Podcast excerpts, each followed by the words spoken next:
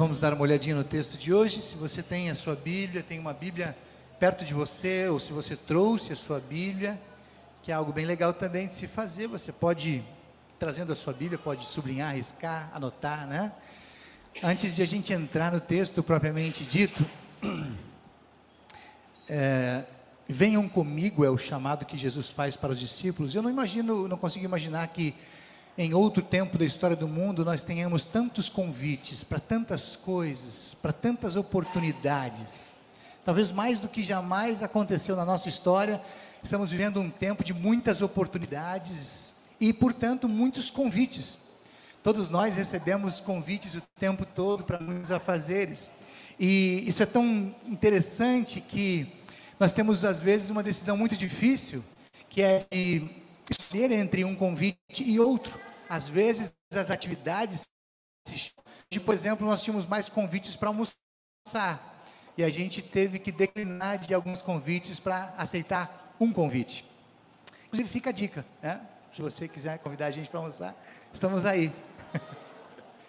Só que hoje a gente já, a gente já tem um lugar para almoçar. Mas o que eu ia dizendo que era importante é que às vezes a gente tem uma decisão difícil para tomar, de escolher entre os convites que a gente tem, escolher um.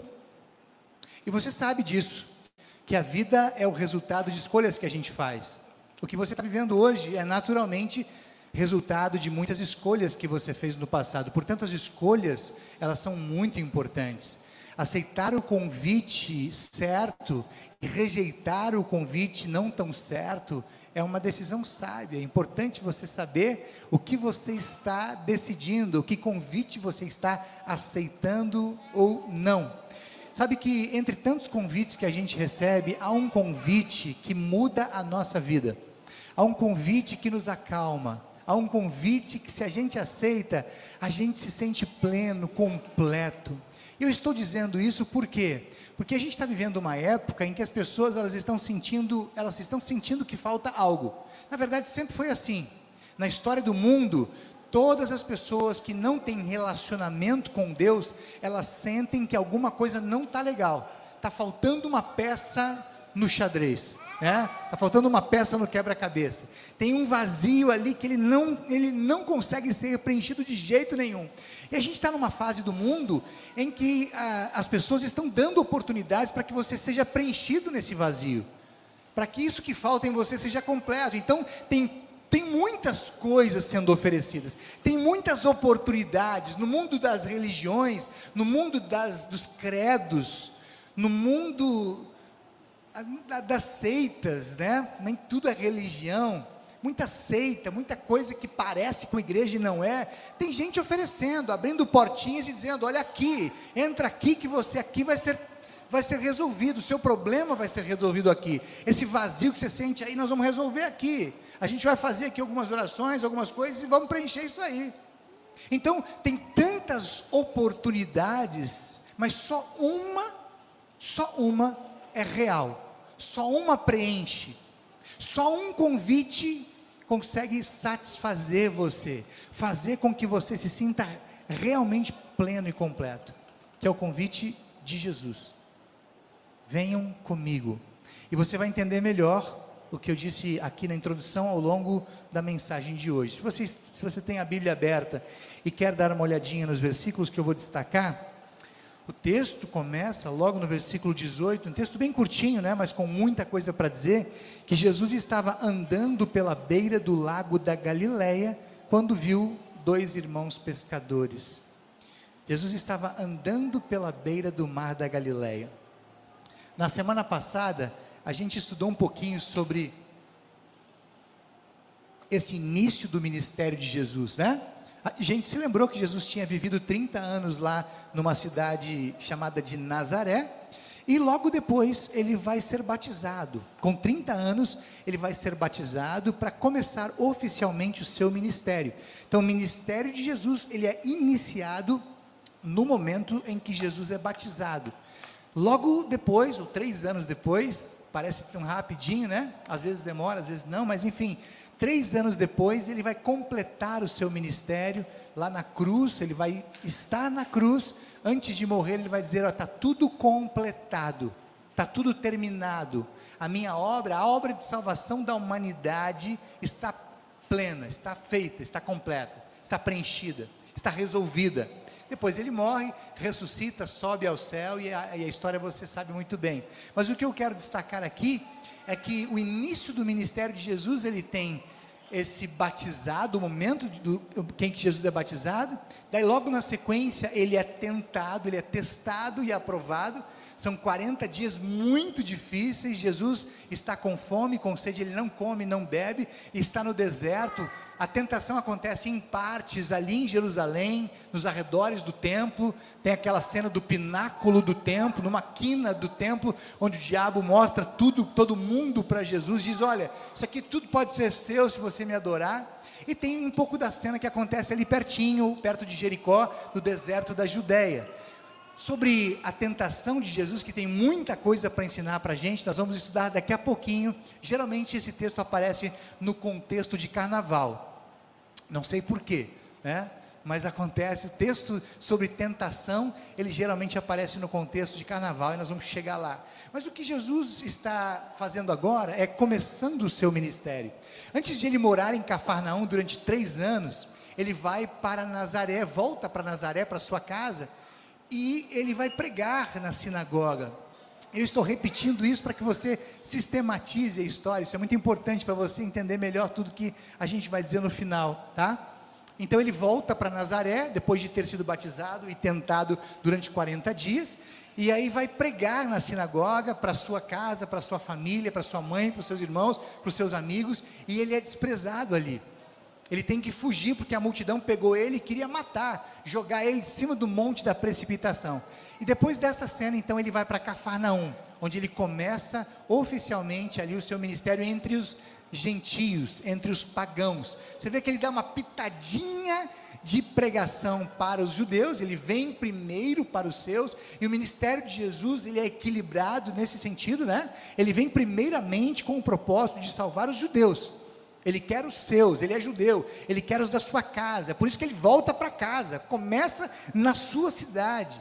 Ele quer salvar a sua família, antes de salvar o mundo, ele quer salvar a sua família, sua mãe, os seus irmãos que resistem até o sangue. Os irmãos de Jesus vão se converter lá no final do ministério de Jesus, e você que conhece um pouquinho da história sabe disso. E daí, nesse meio tempo, ele também vai para os não judeus, ele vai para o mundo, ele vem para mim e para você. Aí ele está em Cafarnaum. E aí acontece algo interessante ele vai dar uma caminhada. Ele está morando em Cafarnaum, uma cidadezinha que ficava do lado do Mar da Galileia, ou do Lago da Galileia, ou do Lago de Genezaré. Todos os três nomes se referem ao mesmo lugar. E ali ele vai começar, então, chamando as pessoas. As primeiras ações de Jesus, morando agora em Cafarnaum, elas envolvem o convite de pessoas para seguir Jesus. Jesus vai convidar, vai começar a convidar um por um. Olha, você quer me acompanhar? Você quer me seguir? Quer ficar comigo? Isso é muito interessante se a gente considerar o contexto em que Jesus está, e nós já vamos falar sobre isso. Mas o, o que chama muita atenção aqui, isso também chama atenção ao longo do ministério de Jesus, é que, entre algumas coisas extraordinárias que Jesus faz, as coisas acontecem na, na normalidade do dia a dia. Jesus vai se manifestar sobrenaturalmente, extraordinariamente, muitas vezes. Mas você vai perceber que as, as coisas, o projeto de Jesus envolve coisas bem naturais. Por exemplo, ele deve estar dando uma caminhada num dia de manhã, sai da sua casa, ele morava a 200 metros do lago da Galileia, vai dar uma caminhada na lateral do lago e de repente ele encontra ali pessoas pescando. Tiago e o Pedro e o Tiago, irmãos, e o João, Tiago e João. Ele, não, Pedro e o André, né, irmãos, e o Tiago e João. E de repente ele simplesmente convida esses meninos pescadores. Uns estavam jogando a rede no mar, os estudiosos acham que eles estavam jogando uma espécie de tarrafa, jogando as redes no mar, e os outros estavam limpando as suas redes, e ele vai convidando. O convite é simples. Jesus simplesmente chega perto daqueles caras e diz assim: Ei, venham comigo, me acompanhem. E, o que, que é, e por que, que isso é interessante aqui? É que Jesus está simplesmente caminhando na beira do lago, ele faz um convite bem tranquilo, bem normal, bem, bem calmo e sereno: olha, venham comigo, me acompanhem. Mas na verdade, se a caminhada de Jesus era algo natural, acontecia todos os dias, se era natural para os discípulos ou para os pescadores, né, todos os dias estarem naquela, naquela região, naquele lugar pescando, o que não é natural aqui é que Jesus convida eles para que eles sigam Jesus e eles simplesmente deixam tudo e vão acompanhar Jesus. Ou seja, a palavra que Jesus profere, o venham comigo, não é um venham comigo qualquer. Não é como se o pastor Roberto dissesse para alguém: Olha, venha comigo, ou venham comigo. Não é como se alguma pessoa normal dissesse, convidasse outra para vir. Não. Quando Jesus convida, tem poder na palavra de Jesus. Há um poder tão grande que as pessoas simplesmente deixam tudo o que estão fazendo. O texto vai dizer isso, versículos 20 e 22. Imediatamente, Jesus convidou: venham comigo, e eles deixaram tudo deixaram o trabalho, deixaram o barco, deixaram as redes, diz o texto que deixaram até mesmo a sua família e vão seguir Jesus. Isso acontece na, na normalidade dos dias. Jesus caminhando na beira do mar era a coisa mais normal. Os discípulos, ou os, os homens pescando, era a coisa mais normal. O que não é normal é que, de repente, a partir de um convite que Jesus faz, um simples convite, essas pessoas abandonam as suas famílias, abandonam seus empregos e vão seguir Jesus. Essa é a razão, porque às vezes nós estamos na, na vida, no dia a dia normal, né? naquele, naquele ritmo habitual no nosso dia a dia, e alguma coisa e coisas extraordinárias acontecem. Você está na sua casa, você está lendo a palavra, fazendo a sua devoção particular, você está lendo a Bíblia com a sua esposa, com o seu marido, com os seus filhos, com a sua família, e a partir daquele momento que é tão natural, imagino que para você seja natural, né? para o cristão é natural aquela pausa nos dias, na correria dos dias, para ler a palavra, e de repente alguma coisa muda. De repente o extraordinário acontece dentro da normalidade dos dias. De repente o seu coração é tocado, de repente vocês fazem um novo propósito conjugal entre o casal, vocês tomam uma nova decisão com a família, olha, a gente vai mudar a partir de hoje, algumas coisas não estão legais, e quem faz isso acontecer é a palavra, portanto Jesus opera extraordinariamente na normalidade da vida. Você vai vivendo, simplesmente naturalmente vai vivendo, e ao, ao, menor contato que você tem, de palavra em palavra, Jesus vai tocando você, vai mudando você, coisas extraordinárias, sobrenaturais acontecem. Você não muda porque você decidiu mudar. Você, quando decide mudar por você mesmo, muda de fora para dentro, é uma mudança paliativa, ela acontece dois dias, três dias no máximo. Mas quando Jesus muda você, Ele muda a partir do coração, e aí a transformação é real. Você investe nessa mudança, você reconhece que precisa fazer diferente, que a diferença que você vai fazer a partir da palavra, do toque da palavra, vai mudar a sua vida, vai fazer, vai fazer você mais feliz, o seu casamento mais duradouro, a sua vida familiar vai ser extraordinária. Eu vou repetir para você: na normalidade do dia a dia do cristão, coisas extraordinárias acontecem. A vida do cristão não é uma vida normal, porque tem a presença de um Deus extraordinário.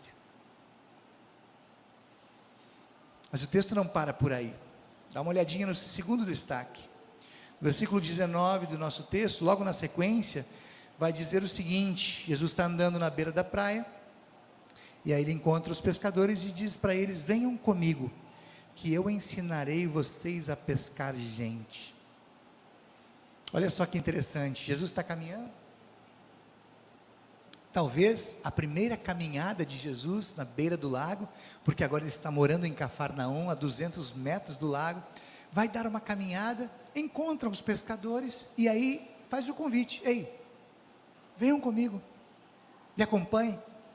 E diz o texto que eles largam tudo. Olha, o que torna essa cena incrível aqui, mais incrível, a gente pode ir melhorando o grau de, de incredibilidade, não sei se essa palavra existe, né, mas de extraordinariedade, é que Jesus está numa região de pagãos.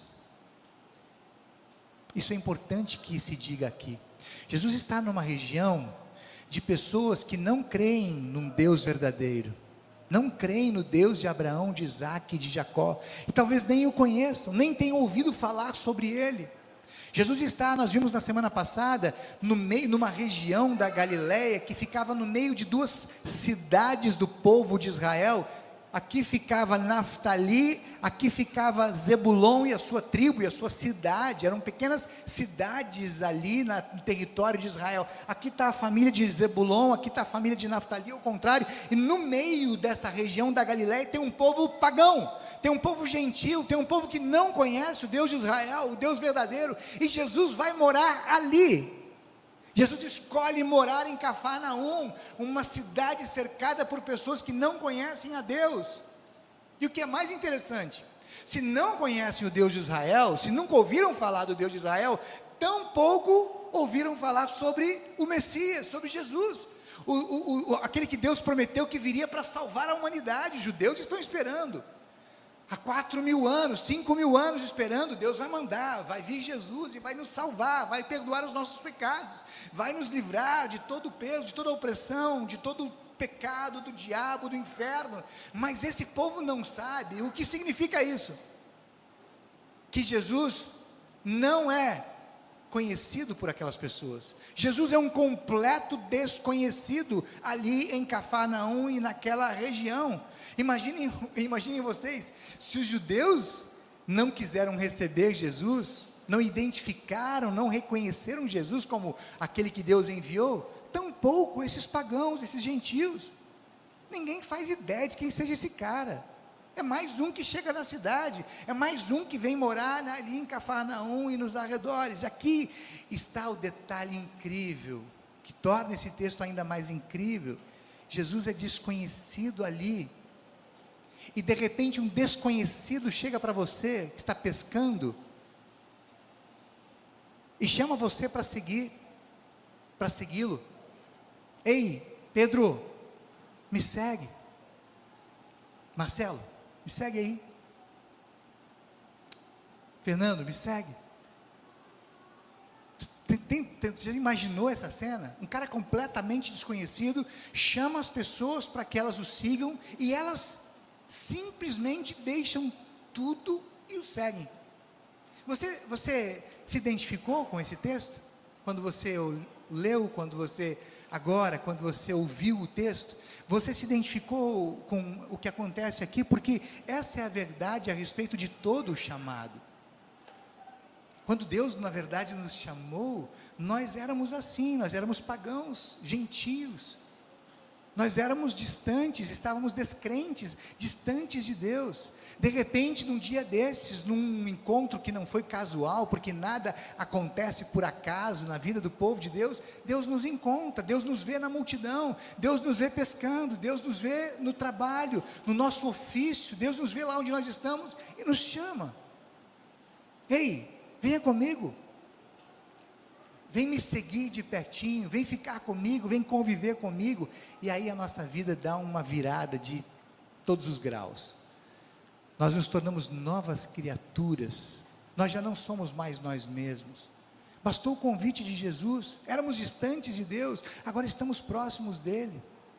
Bastou um convite de Deus, Jesus passando pela gente, nos chamando pelo nome, nos convidando para segui-lo, e tudo muda, a vida perde aquela perspectiva anterior e ganha uma nova. Tudo faz sentido agora, as coisas começam a se aclarar. É isso que acontece quando Jesus nos chama. E para terminar, versículo 22, na verdade, os versículos 20 e 22 falam a mesma coisa. Eu vou ler o, o 20 e o 22. O 20 vai dizer que então largaram logo as redes e foram com Jesus. E o 22 diz que no mesmo instante eles deixaram o pai e o barco e foram com Jesus. Eu vou terminar aqui. Vou terminar aqui essa mensagem. Mas isso aqui é, é o final apoteótico. Eu queria que você redobrasse a sua atenção para essa mensagem aqui. Interessante, de repente, Jesus convida quatro pescadores o Pedro, o André, o Tiago e o João, e imediatamente esses quatro pescadores começam a seguir Jesus.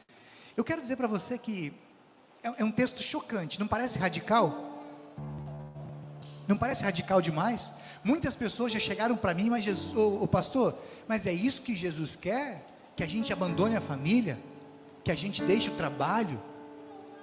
E a gente vá por aí fazer missão? Especialmente do outro lado, quando a gente pensa em missão, a gente pensa em atravessar o oceano, né? Ah, vamos, vamos fazer missão na África, como se não tivesse missão em casa para fazer. Como se você não tivesse missão entre os seus amigos, no seu ambiente de trabalho. Muita gente acha radical e, e o texto, e o texto realmente ele fala de algo radical. Mas eu quero deixar você bem claro aqui. Quero que você entenda bem esse texto. Não só os convites que foram feitos aqui, os quatro, mas os outros oito, porque serão doze os discípulos de Jesus, esses que serão chamados, estão sendo chamados para serem filhos de Deus, sim. Mas em especial, aqui nesse texto, eles estão sendo chamados para serem parceiros do ministério de Jesus. Daqui a pouco, Jesus vai dar para eles o título de apóstolos. Os doze primeiros discípulos são preparados, passam por um curso de teologia com Jesus e daqui a pouco eles são tornados apóstolos. Em Atos dos Apóstolos, eles passam de simples discípulos para pregadores do Evangelho, para pastores. Portanto, o que acontece aqui é que Jesus está chamando pastores. E com pastores é assim: os pastores deixam as suas famílias, deixam os seus trabalhos, os seus empregos e vão seguir Jesus, vão mundo afora pregar o Evangelho, muitas vezes distante das suas famílias. Isso aconteceu comigo. Quando eu fui chamado, eu estava lá em Nova Venécia e Deus me chamou numa madrugada. Uma hora eu vou contar a história do meu chamado para vocês. Mas eu tinha um trabalho, tinha um trabalho muito promissor, muito bom. Deus tinha me dado. Abandonei a minha família, deixei a minha família lá, deixei o meu trabalho e fui pregar o Evangelho Brasil afora. Estou muito feliz pregando o Evangelho mundo afora. Sou muito feliz com a fa família nova que Jesus me deu. Sou muito feliz com a igreja aqui que me acolheu e me acolhe há tanto tempo. A propósito, no último dia 27 de janeiro fez mais um ano da nossa chegada oficial aqui em Brasília. No próximo dia 13 de fevereiro mais um ano vamos celebrar desde o dia em que fomos instalados como pastor aqui. Somos muito felizes no ministério e nesse chamado. Mas eu queria envolver vocês nessa história, porque a história dos chamados, ela envolve todos ela tem muitas dimensões e em todas as dimensões ela tem o mesmo propósito. Se você foi chamado para ser pastor, se você foi chamado para ser evangelista, se você foi chamado para ser missionário, se você foi chamado para ser apóstolo, ou se você foi chamado para ser discípulo, para ser um filho amado, para ser um herdeiro de Jesus. Se você foi chamado o seu chamado envolve você ficar em casa, ou deixar a sua casa, ficar no seu trabalho ou sair do seu trabalho, isso não importa. O chamado é exatamente o mesmo para todo mundo. Jesus olha nos seus olhos, lá onde você está e diz: Venha comigo. Mesmo que você fique no seu lugar, mesmo que você mantenha a sua profissão, o seu ofício, venha comigo, nos tira de nós mesmos e nos coloca num relacionamento de grande intimidade com Jesus. Eu vou repetir isso. Venha comigo, nos tira de nós, nos tira da vida que nós queremos dominar, que nós queremos administrar e nos coloca num relacionamento com Deus onde Ele é o administrador, onde Ele cuida, onde Ele é Senhor e Salvador. Portanto, quando Jesus disse para você, venha comigo, você deixou a sua vida para viver a vida de Deus.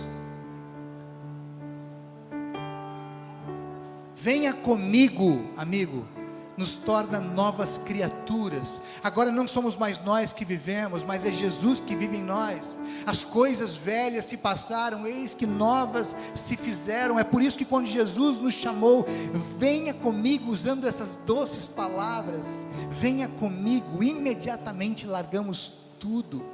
Abandonamos o que vivíamos antes, abandonamos o que éramos abandonamos hábitos antigos, práticas antigas, princípios ruins, valores estranhos. De repente, nós amamos como nunca amamos antes. De repente, nós começamos a perdoar as pessoas e tínhamos uma resistência enorme a isso. Venha comigo, tira você da sua zona de conforto, mexe com os seus princípios, mexe com os seus valores, mexe com as suas prioridades, mexe com aquilo que é mais essencial, é mais vital, é mais importante, mexe com o seu ser integralmente, com os seus planos, com os seus propósitos. De repente a gente agora quer se reconciliar com quem a gente tem algum mal entendido. De repente a gente sente uma vontade enorme de reencontrar alguém com quem a gente não tinha há muito tempo um bom relacionamento. Querido, quando Jesus chama você, venha comigo, Ele tira você de você mesmo, Ele coloca você nos braços do Pai. Tudo é novo a partir dali. Então, quando você hoje ouve Jesus dizendo para você: venha comigo, duas coisas devem acontecer. Você se lembra do seu chamado lá no início e de repente você volta para esse chamado, porque é muito natural que ao longo da vida, nos envolvendo com o mundo, a gente se distancie um pouquinho, a gente volte para a gente mesmo e se distancie do Senhor. Então, quem sabe hoje isso vai acontecer com você. Você que já foi chamado em algum tempo, você hoje está voltando para mais perto, voltando para perto do Senhor voltando para os propósitos que Deus tem para você. Ou está acontecendo com você algo totalmente novo. De repente você veio aqui, nunca tinha sido chamado, e hoje Jesus toca no seu coração. Hoje Jesus, Jesus chama você, ei filho, você está meio perdido por aí, vem, vem comigo. E eu vou fazer a sua vida de fato feliz. Vou completar você. Vou preencher a sua vida. Então, em qualquer dimensão, que essa palavra tenha chegado para você, que seja um novo tempo, um tempo de recomeço, na intimidade mais gostosa, mais prazerosa que a gente pode ter na vida, que é a intimidade com o nosso Senhor e Salvador Jesus. Amém? Deus, meu Senhor,